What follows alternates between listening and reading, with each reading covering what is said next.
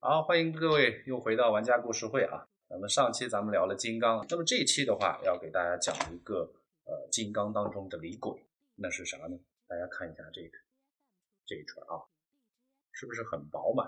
然后妆型也很漂亮，几乎是正圆的这样的一个妆型，对吧？但是就是这样的东西的话，现在在市场上大量的充斥，坑害了很多很多的文玩爱好者和消费者。这种东西的话，我们在这边叫做什么？叫做落地红。它和金刚的这个造型非常的类似，它也有很多的半线，它甚至不只是说大家常见的金刚啊，可能就是说五瓣、六瓣、七瓣的这样的还比较多一些。落地红的，大家可以具体来数一数，什么七瓣、八瓣呀，甚至是十几瓣的这个落地红都有。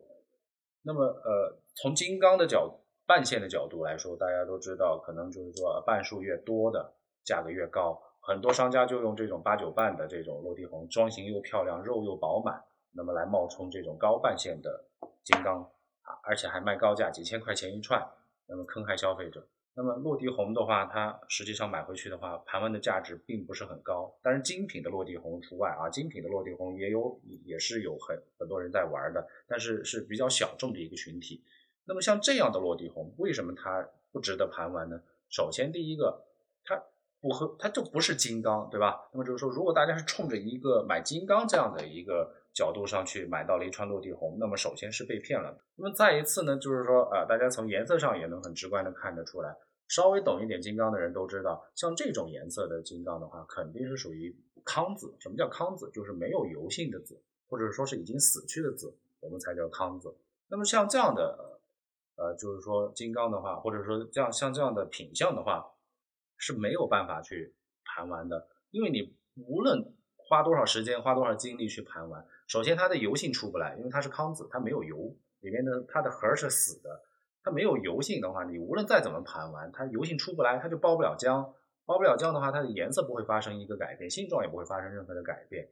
那么像这样的紫，你说它有什么盘完的价值，对吧？呃，落地红还有一种比较好分辨的办法是什么？和金刚啊，大家对比起来，呃，有几种方法来区别啊。第一个，大家看它的装型，落地红的籽都是正圆的，几乎没有。就是说，呃，这个装型上有偏差的籽，每一颗落地红几乎都是正圆，几乎都是正圆。而且它的什么？它有一个特点是什么？它的半线汇集的这个地方就是它的孔道。天然的落地红自有孔道，不需要打孔的，是不需要打孔的。这是和金刚的一个最大的区别。而且它的孔道的话也是正圆的。孔道也是正圆，它不像金刚的这个孔道。金刚的孔道的话，除非是人打的，它是正圆的。那么就是说，一般它收尾的这个地方的话，比如说像五瓣的，它收起来就是五边形；六瓣的收起来就是六边形。这是一个，也是一个很直观的这样的一个区别。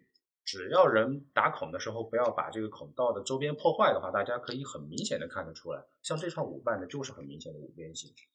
那么它这个的话，无论你是几条半线的，它出来的这个孔道都是正圆的，和它的桩型一样的。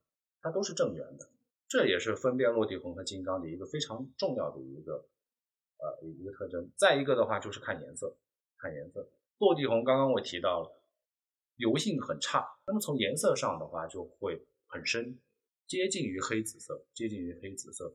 你几乎看不到市面上便宜的啊便宜的这个落地红冒充金刚来卖的这种这种情况的话，你几乎看不到它有很漂亮的颜色的紫。那么这就是三个区别，大金刚和这个落地红之间的一个区别。那么落地红的话，现在主要的产地的话还是印尼。大家在购买，特别购买印尼金刚的时候，一定要注意分辨落地红。可能就是说从这个呃尼泊尔金刚的这个纹路和这个。肉质的这个质感上可能还容容易和这个落地红进行分辨，但是印尼金刚和这个落地红很难分辨，大家在购买的时候一定要千万注意。好，那么今天就介绍到这儿吧，下期再见。